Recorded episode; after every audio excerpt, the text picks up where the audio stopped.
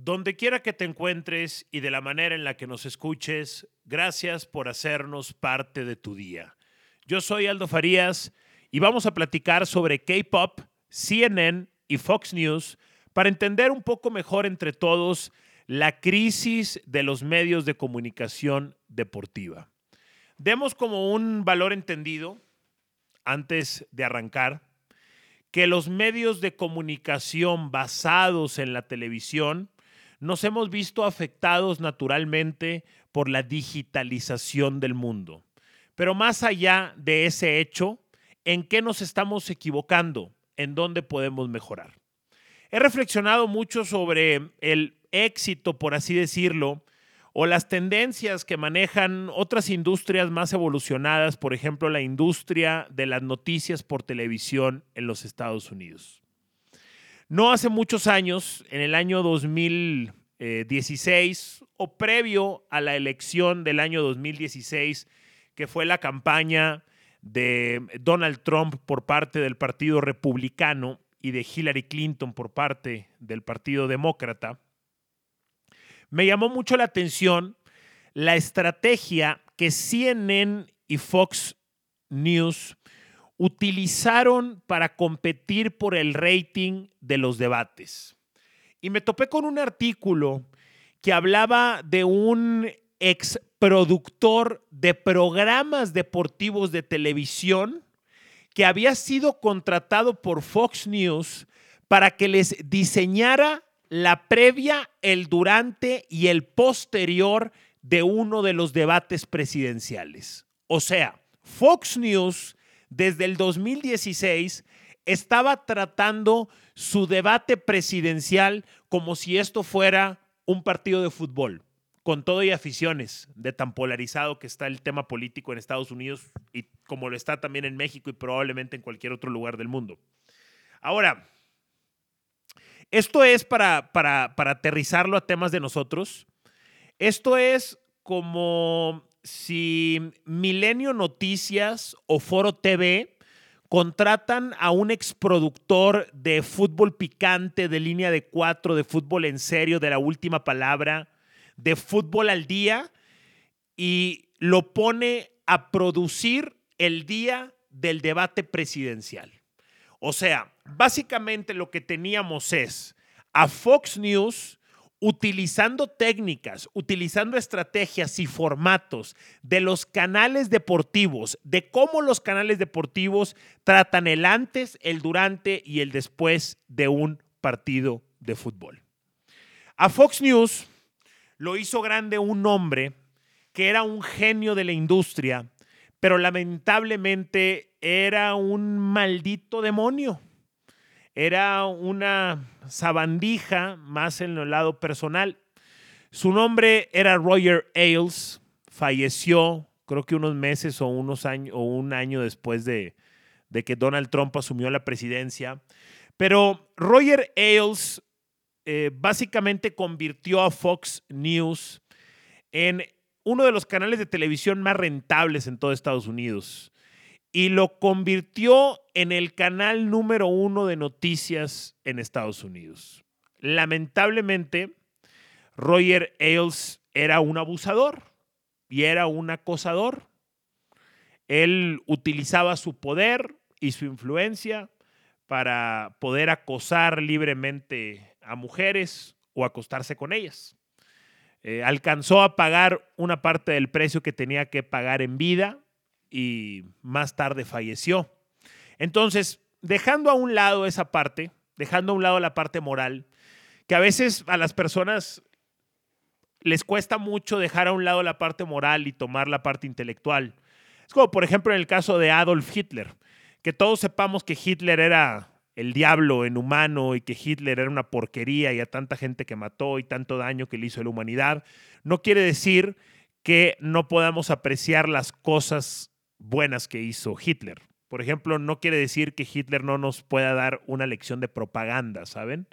Para poder aprender y evolucionar de todos los personajes, tenemos que ser capaces de dejar a un lado nuestro lado moral eh, por un momento y elevar nuestro lado intelectual. Y eso es lo mismo que pido que hagamos con Roger Ailes. una mierda, un abusador de personas, pero un genio de la industria.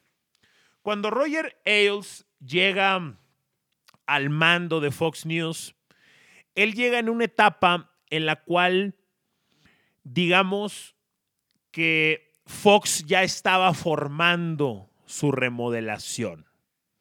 Entonces, Roger Ailes asume y en la primera junta le presentan, por así decirlo, los avances, lo que ya había avanzado el resto del equipo de Fox News, todavía sin su presidente. Y Roger Ailes hace la siguiente pregunta. ¿A quién vamos? ¿Quiénes son nuestra audiencia? Y después de un silencio incómodo, la respuesta que le dan es a todos. Respuesta equivocada. Ya no todos son tu audiencia. Y eso era como el 2000. Eso era como el año 2000 o 99. Todavía no teníamos la digitalización del mundo. Si eso Roger Ailes lo vio en el 99 o en el 2000, pues eso es hoy evidente. Si un genio de la industria de los medios como Roger Ailes dijo, güey, esto ya no se trata de tener a todos, sino de tener a los tuyos, aunque sean menos, pero que sean más ruidosos, por decirlo de una manera coloquial. Si Roger Ailes lo vio en el 99-2000 y le funcionó con Fox News, ¿cómo es posible que hoy nosotros no lo veamos? Eh, sucede que como la televisión sigue siendo este medio masivo, porque claramente en ciertos momentos alcanza, no, en, en, vivo, por decir, en vivo alcanza números que difícilmente el Internet logra. Eso es una realidad de la televisión. Entonces, la televisión se ve y se trata como algo masivo. El detalle es que hoy para tener éxito ya no puedes quedar bien con todo mundo. Necesitas asumir una postura. Y los canales eh, deportivos y sobre todo el periodista deportivo hoy tiene miedo de asumir una postura, tiene miedo de hacerse viral en redes, tiene miedo de que le tiren mierda. No estamos entendiendo que ya no hay de otra más que asumir posturas.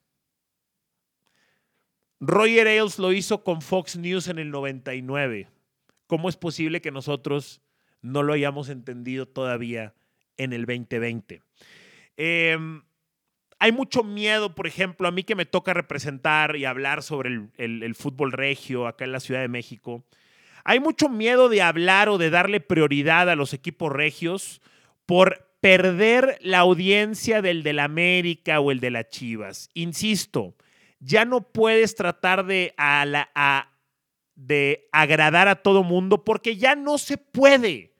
Hoy la época digital te obliga a asumir postura, te obliga a comprometerte con una idea, con un color, con una empresa, con una filosofía, pero comprométete con algo y asume alguna postura, porque si no lo haces, la gente se va a dar cuenta y te va a rechazar. Y eso pasa en lo individual con muchos periodistas, con muchos colegas, con muchos compañeros, y pasa y nos pasa como grupo a la mayoría de los canales de televisión deportiva. Entonces, ¿de dónde creen ustedes que sacó todo esto Roger Ailes? Para esos años, lo que empezó a hacer Fox News, ¿quién lo hacía? Lo hacían los canales deportivos, papá. Lo hacían las mesas de debate que ya existían. Ya andaba por ahí fútbol al día, ya andaba por ahí un Skip Bayless más joven, un Stephen A. joven, ya andaba el radio este grandioso y monstruoso que se hace en, el este de los Estados Unidos, en Boston y Nueva York. Ya andaba Mike Francesca haciendo polémica. De allá vino la transformación de las noticias en Estados Unidos. Porque Fox News arrolló tanto a su competencia que a CNN no le, no le quedó de otra más que asumir la postura opuesta. Uno asume blanco, el otro asume negro. Uno asume republicano, el otro asume demócrata. Uno asume Trump, el otro asume Clinton. Tuvieron que asumir posturas para competir. Entonces, si les estoy diciendo que estas estrategias de polarización venían ya de la industria del periodismo deportivo, si les estoy diciendo que el debate del 2016 estuvieron personas de producciones deportivas involucradas porque eh, Fox News trató el debate como si fuera un partido de fútbol. ¿Qué quiere decir? Que tenemos que acercarnos a lo que somos y no alejarnos. Trataré de ampliar un poco esto. El fútbol ya es polarizante por naturaleza. ¿Por qué quieren hacerlo neutral? El fútbol es discusión, es polémica por naturaleza. ¿Cómo se habla del fútbol en tus carnes asadas? ¿A pocos todos son bien tácticos? ¿Cómo se habla de fútbol en la cantina? ¿Cómo se habla en los restaurantes? ¿Cómo se habla? De una manera polarizada, ¿no? Asumiendo posturas porque no tienes una cámara que te esté dando miedo, ¿no? Porque no tienes ese Twitter que en cualquier momento va a empezar a explotar con comentarios negativos. Ah, tenemos que acercarnos otra vez a la, a la esencia de lo que es esto el debate, la controversia, asumir otra vez posturas sin miedo y entender que en estos tiempos tratar de quedar bien con todos como figura pública o como empresa pública es dispararte. No puedes quedar bien con todo mundo. Por eso estamos viendo liderazgos de esa manera en las presidencias. Trump asume postura. Andrés Manuel López Obrador asume postura. Son los fifis y los chairos. Son las fake news y la credibilidad. Pero hay que asumir postura en estos tiempos y eso es algo que desafortunadamente el medio deportivo hoy tiene muchísimo, muchísimo miedo. Denme eh, un momento para hidratarme, unos cuantos segundos, y vamos ahora con el K-Pop.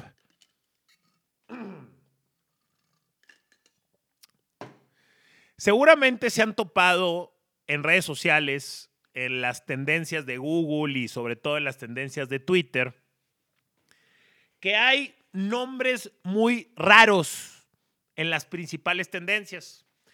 Y le picas a estos nombres raros y la mayoría tienen que ver con coreanos, cantantes coreanos de pop. Eso que estás viendo se llama K-Pop y es uno de los movimientos globales más espectaculares que existen. Realmente yo conozco muy pocos personajes o muy pocas industrias, como la del K-Pop, que puedan hacer algo y volverse tendencia número uno en todo el mundo.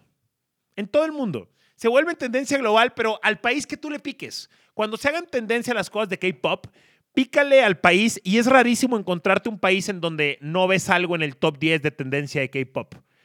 El K-Pop hace algo y se vuelve tendencia global de inmediato. Total, empecé a leer un poco y vi algunos documentales. Ya había visto uno que lo pueden, que se lo recomiendo para empezar a entender un poco mejor esto del K-pop. En estos documentales de que te explican todo en 15 minutos en Netflix, in a few words, in a few minutes, algo así.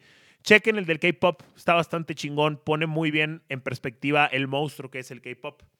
Total, me he estado metiendo en esto de del K-pop y he llegado a un mundo fascinante que tiene que ver con sus aficionados, con los fans del K-Pop. Resulta que si tú eres fan del K-Pop, la mayoría de los fans, o los fans más radicales, por así decirlo, pertenecen a lo que se le llama un army. O sea, no es, yo no soy aficionado de BTS, que es el, grupo de K-pop más popular. Es, yo no soy aficionado de BTS, yo soy del army de BTS. ¿Me explico? ese sentido de pertenencia. Díganme dónde han visto eso. ¿Dónde han visto que a la afición se llame Army? ¿Dónde han visto ese grado de lealtad? Porque esa es la otra. Si tú eres del Army de BTS, difícilmente puedes andar escuchando música de otros. Tú eres de BTS. Te embora el K-pop, pero es de BTS o eres del otro grupo. Y obviamente hay raza más intelectualoide que es del Army, de eh, grupos de K-pop menos comercial, más sonder, por así decirlo. Y es todo un mundo y es todo un movimiento y es una industria sumamente rentable. Pero ¿dónde han visto este grado de lealtad? ¿Y dónde han visto esto de las armies? Eh, ¿En el fútbol? ¿En los deportes? Claro, de ahí viene. La manera en la que el K-Pop le habla a sus aficionados es muy similar a la manera en la que durante muchos años el fútbol le habló a sus aficionados. ¿Qué está pasando? Que el K-Pop está aprendiendo lo bueno de nosotros y nosotros estamos creyendo que nuestras buenas cosas son malas. ¿Qué ha pasado en los últimos años? ¿Cuál ha sido la tendencia? Eh, no generen violencia.